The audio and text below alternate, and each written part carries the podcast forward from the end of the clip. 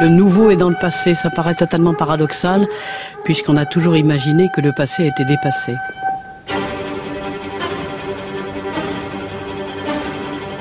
Le cinéma transforme le château du Moyen Âge.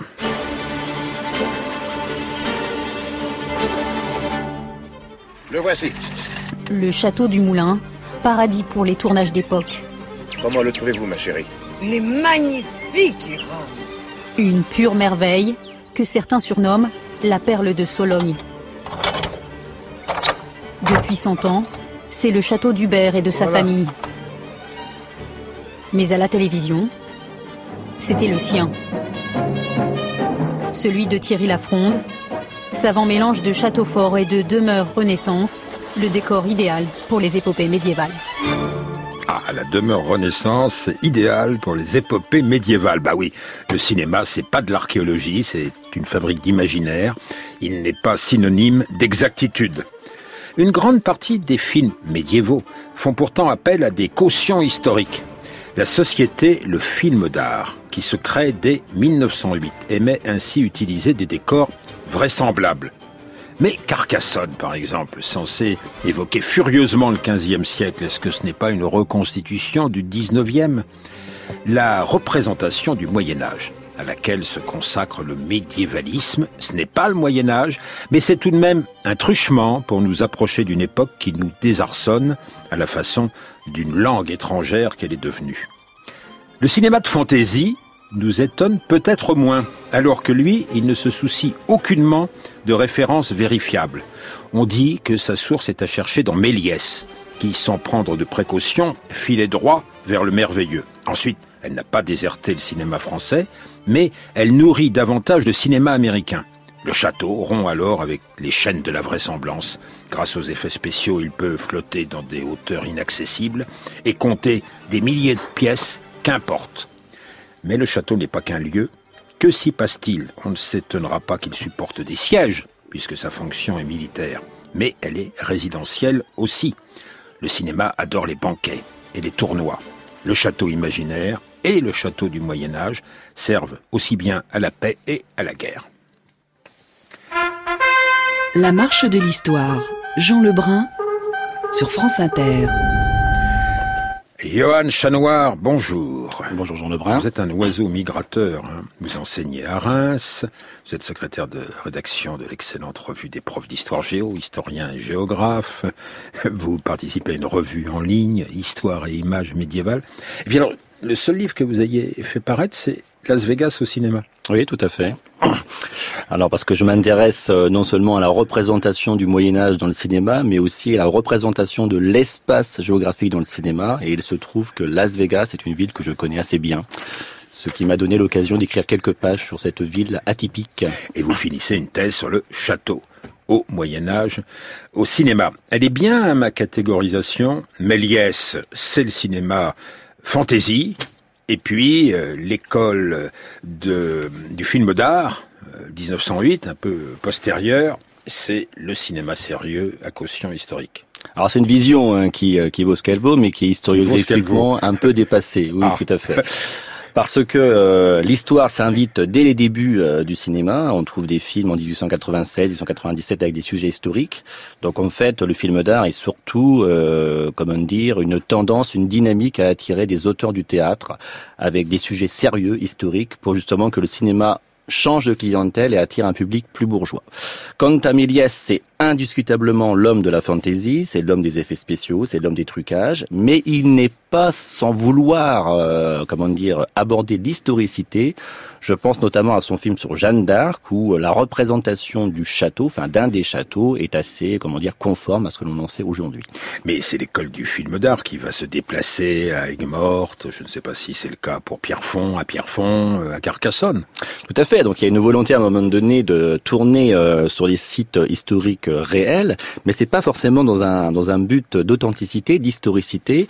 il faut bien, euh, comment dire, se représenter le premier cinéma, c'est-à-dire le cinéma qu'on appelle muet, même s'il n'a jamais été muet, comme un cinéma en fait embryonnaire, au sens par exemple au Gaumont, ils avaient un plateau pour plusieurs équipes de tournage, donc ça obligé à des comment dire des aménagements, des rotations compliquées et complexes à mettre en œuvre. Et donc l'idée de tourner en extérieur dans des espaces authentiques historiques, ça permettait d'apporter un peu, comment dire, de, d'huile dans les rouages du fonctionnement des studios. Alors puisque vous connaissez bien les États-Unis, on va euh, faire le va-et-vient entre les États-Unis et la France. Quand le cinéma américain s'intéresse-t-il au, Moyen Âge Et lui, euh, il va tourner en studio. Alors dès le début, euh, le cinéma américain s'intéresse au Moyen Âge et pas forcément toujours dans les films qui sont tournés en studio. Il y a le, un des premiers évanoués, 1913, qui est un film hollywoodien, mais qui est tourné en Angleterre au château de Chepstow, exactement, hein, qui tourné donc dans un devant un véritable château avec des vrais figurants qui sont des ouvriers de la sidérurgie locale et donc ça donne un, cachet de vérité. Donc faut il faut se méfier un peu de cette idée, euh, château hollywoodien au cinéma, des châteaux de studio, et châteaux français, des vrais châteaux. Hein. Il y a quand même le mélange souvent des deux. Et d'ailleurs, dans les films, il y a souvent un va-et-vient entre un château qui est un vrai château et un château qui est recomposé euh, en, en intérieur dans les studios. Je pense par exemple au Miracle des loups d'André Hunebel en 1961, qui mélange des images de vrais châteaux avec des intérieurs qui sont reconstitués en studio. Alors revenons au cinéma américain. Euh, vous avez beaucoup d'estime pour le Seigneur de la guerre. Donc c'est un film d'après-guerre. Euh, c'est après la guerre d'ailleurs que la délocalisation du tournage euh, dans les châteaux européens va être fréquente, plus fréquente dans le cinéma américain. Tout à fait, c'est après 1950, hein, grosso modo, que les studios hollywoodiens vont tourner en Europe. Alors pour plusieurs raisons. Première raison pour des raisons fiscales parce qu'il existe des dispositions euh, qui leur interdisent euh, d'expatrier les capitaux, les bénéfices qu'ils réalisent en Angleterre, par exemple. Donc ils vont tourner en Angleterre pour justement mobiliser ces, euh, ces fonds qui dorment. Deuxième raison, c'est la concurrence de la télévision. Donc il faut que le cinéma se démarque de la télévision et donc apporte un effet spectaculaire plus grand que le petit écran.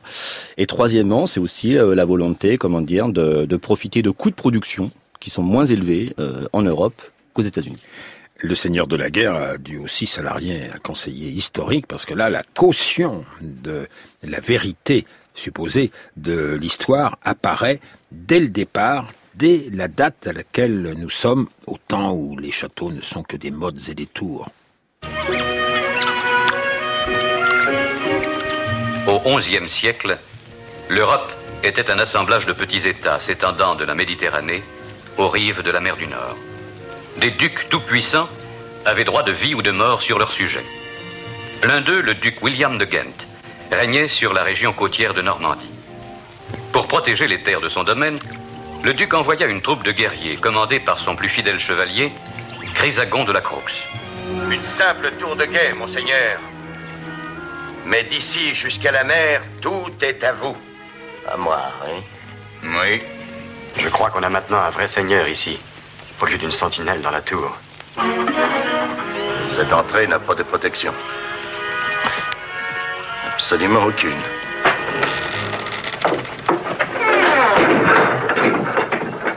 Puanteur. On aurait trouvé ce lieu les yeux bandés. Ce, sont les pillards, messire. Ça devait sentir aussi mauvais avant leur passage. Mes hommes ont fait une très longue marche aujourd'hui. Et maintenant, ils doivent dormir là-dedans. Vos appartements, monseigneur.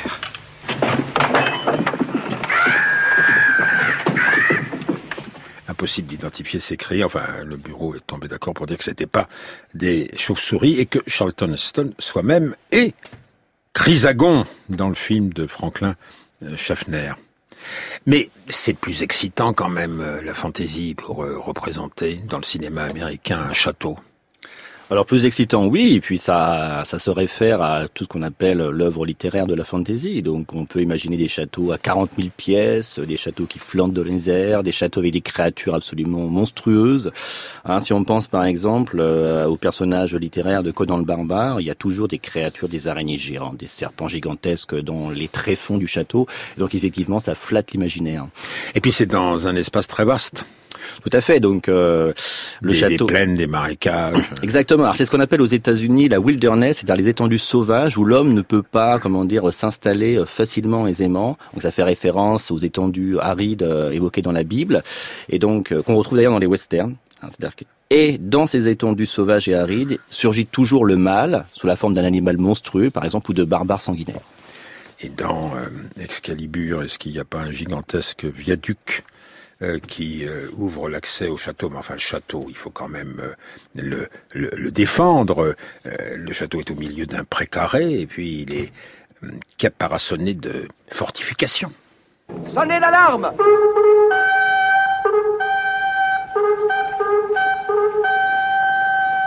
Relevez le pont-levis, abaissez la herse! Trompette! Appelez les hommes à leur poste! Armez-vous tous! Et courez au pont-levis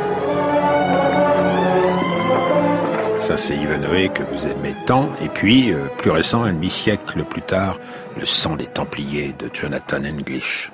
Baissez les herses. Fermez toutes les portes. Dépêchez-vous Hawks, plus personne n'a le droit d'entrer. Très bien. Eh bien, Marshal, nous l'avons, notre château. Hum. Quelles sont vos forces, capitaine? Nous avons 11 hommes armés. On se retrouve à moins de 20. Personne n'a jamais fait de brèche dans ces murs. Est-ce que cette porte a une herse? Tout à fait. Très bien. Une fois baissée, personne ne peut entrer. Et pour l'eau, où est-ce qu'on la puise? On a de la chance, elle nous vient de la rivière. On ne meurt jamais de soif. Ces murs ont été construits pour être défendus avec un homme par poste. La vue est parfaite. On aperçoit quiconque à des lieux. Bon, allons voir le corps de garde. Toi, de jour ou de nuit, tu restes en alerte. Quel est le problème Il n'y a pas de fossé. Alors bon, il n'y a pas de fossé. Mais il faut que la panoplie soit complète.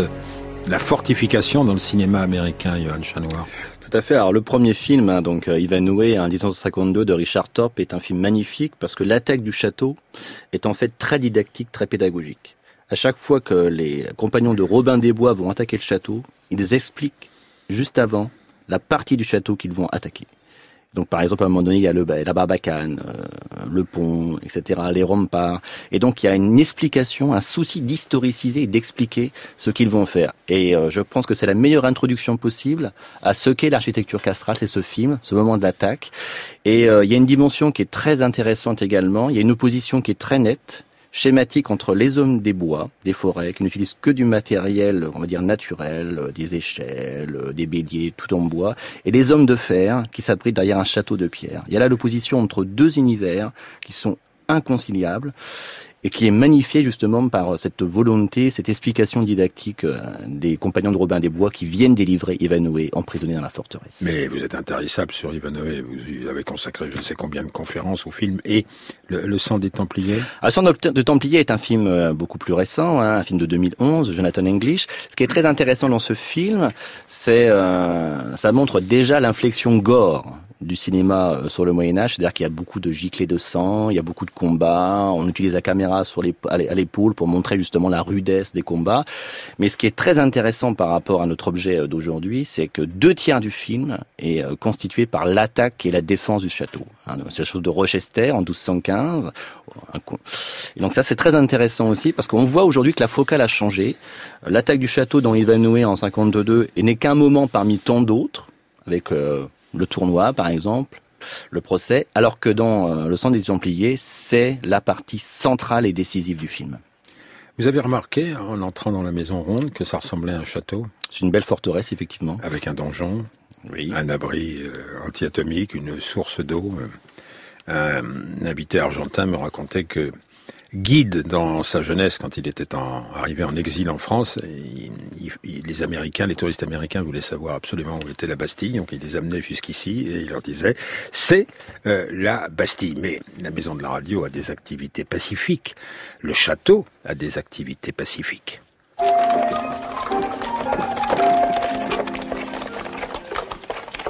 Arrêtez. Qu'est-ce que c'est? Nous sommes les acrobates et les jongleurs que Monseigneur le Duc a fait mander pour la fête de ce soir. Bon. Laissez-les passer.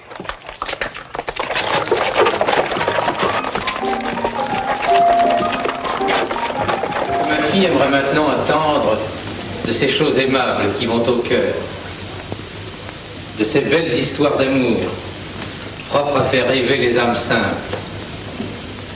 N'y a-t-il pas ici quelqu'un qui puisse chanter?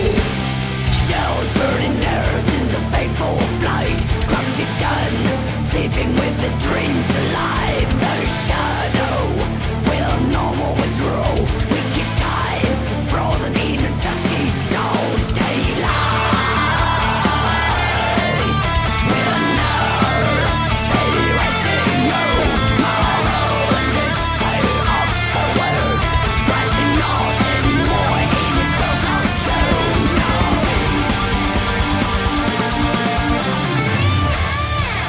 La marche de l'histoire. Jean Lebrun sur France Inter. Le château au Moyen Âge, enfin le château du Moyen Âge, au cinéma euh, d'aujourd'hui, avec Johan Chanoir. Franck Oliver qui a préparé cette émission a substitué à la pavane lente et mélancolique des visiteurs du soir euh, quelque chose de plus âpre, extrait du festival Rockenstein, du château de Flickenstein, qui euh, est du côté de Rohrbach, en Lorraine. Mais c'est ce que vous expliquez, c'est de plus en plus mal, c'est de plus en plus gore même. Euh, le, Moyen Âge au cinéma. Tout à fait. Et la date est, euh, comment dire, de cette rupture est très, connue. Hein. C'est le film La chair et le sang de, de Verhoeven en 1985. On a aussi un bel exemple avec ce, grand film bien connu de nos auditeurs, Le nom de la rose, hein, avec Sean Connery de Jean-Jacques Hano. On voit vraiment bien qu'il y a une inflexion gore. On voit un Moyen Âge sinistre. Les paysans sont désormais toujours sales. Euh, les couleurs sont sombres. Il y a vraiment une volonté, comment dire, d'évoquer un Moyen Âge euh, euh, sombre, sinistre, une époque rétrograde, surannée, et le château joue dedans un rôle fondamental. Mais vous, vous avez une dilection pour le tournoi que des combattants aux couleurs vives euh, lancent euh, au pied du château. Oui, c'est ce qu'on appelle la lice, hein, cet espace où justement euh, le tournoi se déroulait. Alors, je dirais, euh, pour reprendre la formule d'un historien qui a travaillé également sur le cinéma sur le Moyen Âge, François-Aimé de la Bretèque, que le tournoi est une figure obligée des productions cinématographiques sur le Moyen Âge. On en trouve dans pratiquement la, plupart des films, aussi bien dans les grands films hollywoodiens comme euh, Ivanhoe ou Les Aventures de Robin des Bois, 1938 avec Errol Flynn. Et euh, aujourd'hui, ça coûte cher un tournoi. Euh, ça, oui, ça coûte cher lorsqu'on met les moyens. Par contre, il y a des versions plus minimalistes, comme celle euh, sur de, de Bresson, je crois. Oui, hein, de, Lancelot, du lac, Lancelot du lac de Robert Bresson. Voilà, oui. Alors là, Lancelot, il n'est pas habillé en couleur. Il, oui. il, est de la même couleur grise que les autres euh, participants. Les trompettes sont remplacées par des bignoux. Je ne sais pas si c'est par mesure d'économie. Non. Euh, Non, non, c'est vraiment une volonté réactive, hein, de réaction contre le cinéma hollywoodien. Bon, Bresson s'est exprimé à de nombreuses reprises euh, sur ce thème-là. Il voulait vraiment trancher, c'est-à-dire s'écarter de la tradition hollywoodienne. Et c'est pour ça qu'il filme le tournoi comme jamais aucun cinéaste avant lui et aucun cinéaste après lui ne le filmera. C'est-à-dire qu'il le filme au ras du sol, il filme des fragments. Il n'y a aucune vision d'ensemble, comme par exemple dans le Cid avec Clayton Heston ou dans Ivanhoe ou dans le Miracle des loups en France, hein, d'André Nebel. Et lui, c'est vraiment une volonté de s'écarter complètement euh, du, euh, du, cinéma hollywoodien, euh, car il estimait que le fonctionnement d'un tournoi au pied du château était suffisamment connu pour le spectateur pour qu'il le reconstruise, qu'il le recompose de lui-même. D'où sa volonté d'insister sur ce qu'on ne voit jamais au cinéma, c'est-à-dire des morceaux, des fragments, des instants bien précis. On, voit jamais de fête paysanne au cinéma, dans le cinéma consacré au Moyen Âge. C'est Bruegel, ça, qui pourrait pourtant servir de modèle. Il y a peut-être trop de monde à représenter. Oui, bon, Bruegel est un peu tardif par rapport à la définition canonique du Moyen Âge, mais si, si, il y a, il y a quelques films. Je pense par exemple à Aidemaï au Moyen Âge, en 1934, où ça commence par un mariage paysan au pied du château qui est occupé par des Anglais. Et justement, le seigneur anglais va subtiliser la jolie fiancée d'un pauvre paysan. Euh, les visiteurs qu'on va entendre maintenant, euh, qui sont pourtant euh, des seigneurs ou des descendants de seigneurs, ils sont dépenaillés, tels des gueux, et ils ont un vocabulaire assez limité. Vous aimez beaucoup ce film, je crois, Les Visiteurs? Exactement, c'est un de mes films favoris, bien évidemment. Il faut lire l'ironie, là, dans ce que vous dites, Johan Chanoir. Et on lui pèlera le jonc comme au bailli du Limousin. On a fendu un beau matin. On a pendu avec ses tripes. Où sont les poulards? J'ai faim. Pardon, vous allez prendre qui? Jacquard, le gueux. Où sont les gros, les rôtis, les saucisses? Où sont les fèves, les pâtés de serre? Qu'on ripaille à plein ventre. Y a pas quelques soissons avec de la bonne soivre Un porcelet, une chèvre en rôti, quelques signes blancs bien poivrés Ces amuse-bouches m'ont mis en appétit. Ah, c'était beaucoup plus accueillant autrefois. On faisait brûler des arbres entiers. Il y avait de beaux tapis sur les sols et les murs. Il n'y avait pas une soirée sans jongleurs, ménestrels et ribaudes. J'ai souvenance d'une nuit où un cracheur de feu avait enflammé la coiffe de Dame Flegmonde. On a dû la jeter tout habillée dans les douves qui étaient gelées. Pourquoi n'aimez-vous pas les visiteurs Ça a le mérite de marquer la distance? Entre le Moyen Âge et nous. Oui, alors je pense que le, le but, euh, enfin un des buts du film, c'est justement de montrer la, la prétendue euh, étrangeté médiévale. Mais il faut bien comprendre que le, dans ce film, le Moyen Âge n'est qu'un prétexte et absolument pas un contexte. En fait, c'est une tradition française de la comédie qui associe deux personnages totalement différents. On pense par exemple à la Grande Vadrouille ou Cornio, hein, très connu avec de Funès et Bourville, où on voit deux personnages qui viennent d'univers sociaux totalement différents, qui normalement ne sont pas appelés à se rencontrer et qui se côtoient par un accident. Euh, bon, la Seconde Guerre mondiale, un accident de voiture, un trafic de drogue, et là, dans le, un voyage dans le temps.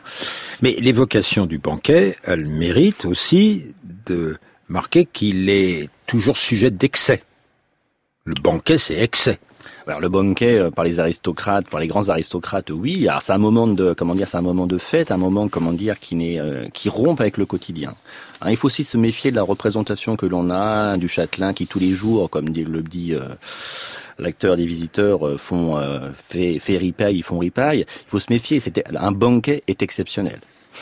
Alors comment le représente-t-on? Alors comment le représente-t-on? Bah, Je crois que le meilleur film euh, sur le banquet, euh, c'est un film d'ailleurs, un film français, hein, Le Miracle des loups de 61 d'André Hunebel, un spécialiste de la comédie française. Ceux qui ont de l'oreille en ont reconnu euh, cinq minutes en extrait avant la musique de Rockenstein. Tout à fait avec l'arrivée des jongleurs et puis avec Jean Marais qui est masqué, qui joue une sorte de catcheur de lutteur contre Roger Hanin qui joue le rôle du duc de Bourgogne Charles le Téméraire.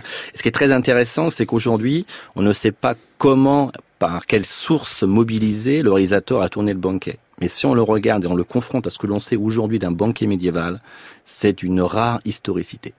C'est-à-dire qu'on euh, cet artisan du cinéma qui a été très critiqué par la nouvelle Une vague, belle. voilà, a été capable de faire un banquet euh, médiéval d'une rare conformité à ce qu'en disent les sources aujourd'hui. Intuition ou lecture? Je pense que ce sont des lectures, malheureusement, tout à fait, mais on ne sait jamais malheureusement. hein, Ce que je voulais dire, c'est que quelle source il a mobilisée, quelle lecture il a faite. C'est dommage. Oui, mais maintenant on indique que, parce qu'il le souhaite euh, ardemment, le nom des conseillers historiques dans, les films. Vous verrez, vous serez bientôt conseiller euh, historique dans un film sur euh, la vie au, Moyen Âge.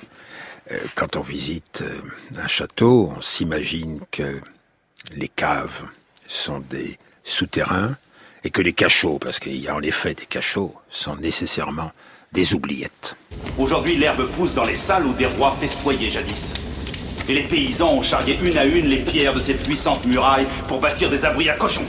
Hein Ainsi va la gloire. Que comptez-vous faire de moi? J'ai l'intention de vous garder ici jusqu'à ce qu'Arthur se montre un peu plus raisonnable.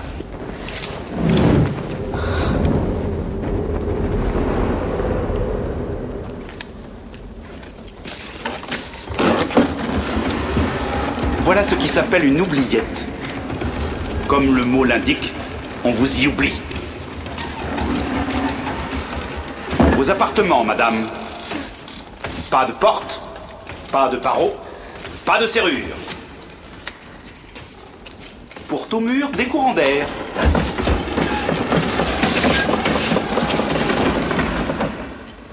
C'est une version de Lancelot de Jerry Zucker, 1995. Oui, alors donc là, on a vraiment un poncif hein, sur euh, le Moyen Âge sur le château en particulier, c'est-à-dire les oubliettes. Hein, on a longtemps confondu les oubliettes avec des latrines, hein, ou alors avec des caves, des celliers.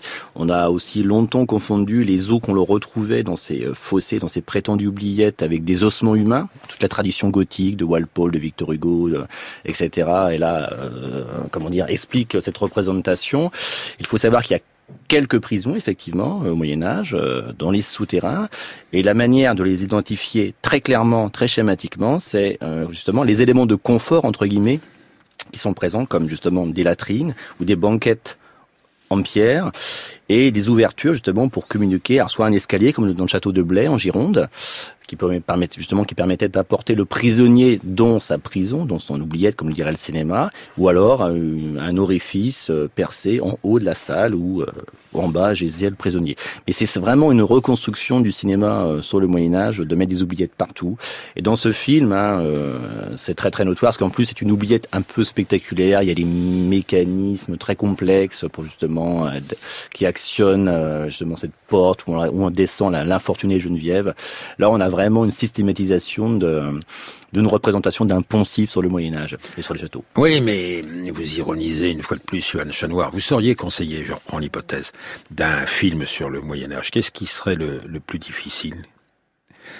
Il y a des questions qui sont posées par les réalisateurs. Comment est disposé non pas l'oubliette, non pas la cave, euh, euh, non pas le trône, mais comment les, les gens se, se meuvent-ils, par exemple? Comment ouvrent-ils une porte? Alors ça, c'est une très très bonne question. C'est la question que Jean-Jacques Hano a posée à Jacques Le Goff et à toute l'équipe d'historiens que ce dernier avait réuni hein, pour euh, conseiller le tournage du Nom de la Rose. On ne le sait pas. On, enfin, on sait, on sait que ce que les sources nous donnent. C'est-à-dire que la et en plus, la réponse d'aujourd'hui sera peut-être infirmée demain par la lecture de nouvelles sources, la découverte de nouvelles sources. Hein, par exemple, à un moment donné, dans le film Le nom de la rose, la question de Jean Lacano, c'était euh, est-ce qu'on toque Est-ce que le moine supérieur toque avant d'ouvrir une cellule? La cellule, une résidence d'un moine. On ne le sait pas. Les sources ne nous le disent pas. Vous parlez du cinéma et du château d'Orient comme du château d'Occident, dans la thèse euh, qu'on attend, euh, qui vous permettra d'être conseiller historique dans, un film. Je voulais signaler, pour finir, une exposition non loin d'ici, sur la motte féodale du Trocadéro. C'est une exposition consacrée au crack des chevaliers à l'ouest de la Syrie et qui, euh, sans transition, on passe à l'époque contemporaine et aux guerres contemporaines, en 2012-2013 était occupé par euh, l'armée libre. Le gouvernement syrien cherchait alors à la déloger. Le crack des chevaliers est l'endroit le plus haut ici. Ils veulent le prendre pour contrôler toute la région. Les attaques sont quotidiennes. Le régime veut à tout prix reprendre le crack des chevaliers contrôlé depuis un an par l'opposition.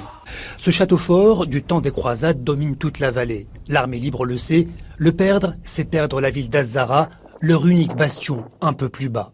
Les alentours de la citadelle sont violemment bombardés, des obus de mortier tombent ici parfois. Malgré la peur et les pertes humaines très lourdes, la forteresse résiste. On a seulement des armes légères, on peut protéger une petite parcelle ici seulement, mais on essaie tant bien que mal de protéger la citadelle, c'est notre héritage. La nuit tombe, les bombardements sur le crack des chevaliers reprennent de plus belle. Les dommages euh, ont été spectaculaires, peut-être limités, enfin c'est ce qu'on dit du côté du gouvernement syrien et de l'exposition qui a lieu à la Cité de l'Architecture. Juste un mot, on a commencé par le mot médiévalisme. Le crack des chevaliers, euh, c'est l'orientalisme. Oui, tout à fait. Alors c'est déjà bon un château qui est aussi euh, qui a été longtemps inexpugnable, imprenable, et donc on le retrouve d'ailleurs dans le reportage. Hein, cette Comment réduire un château aujourd'hui avec une logistique et un, outil militaire beaucoup plus perfectionné qu'au Moyen Âge On voit que ça crée des difficultés, ce qui explique les malheureuses destructions subies en 2012-2013. Alors c'est aussi euh, dans le cinéma, c'est un le crack est surtout comment dire représenté dans le cinéma syrien. Hein, moi je connais euh, dans ma filmographie un film, un film égyptien de Youssef Chahine, largement financé par les capitaux français et européens, où on le voit où c'est un mixage. Mais ce qui est intéressant, c'est que dans le château euh, Le Crac ou dans d'autres euh, d'autres châteaux, c'est la vision d'un étrange château avec des étranges étrangers. Et là, on quitte le médiévalisme pour aborder l'orientalisme, c'est-à-dire cette représentation fantasmée de l'Orient. Merci à vous, Johan Chanoir. Cette émission était préparée par Franck Olivard, Tiffany Battistel à la technique, Audrey Ripouille à la réalisation.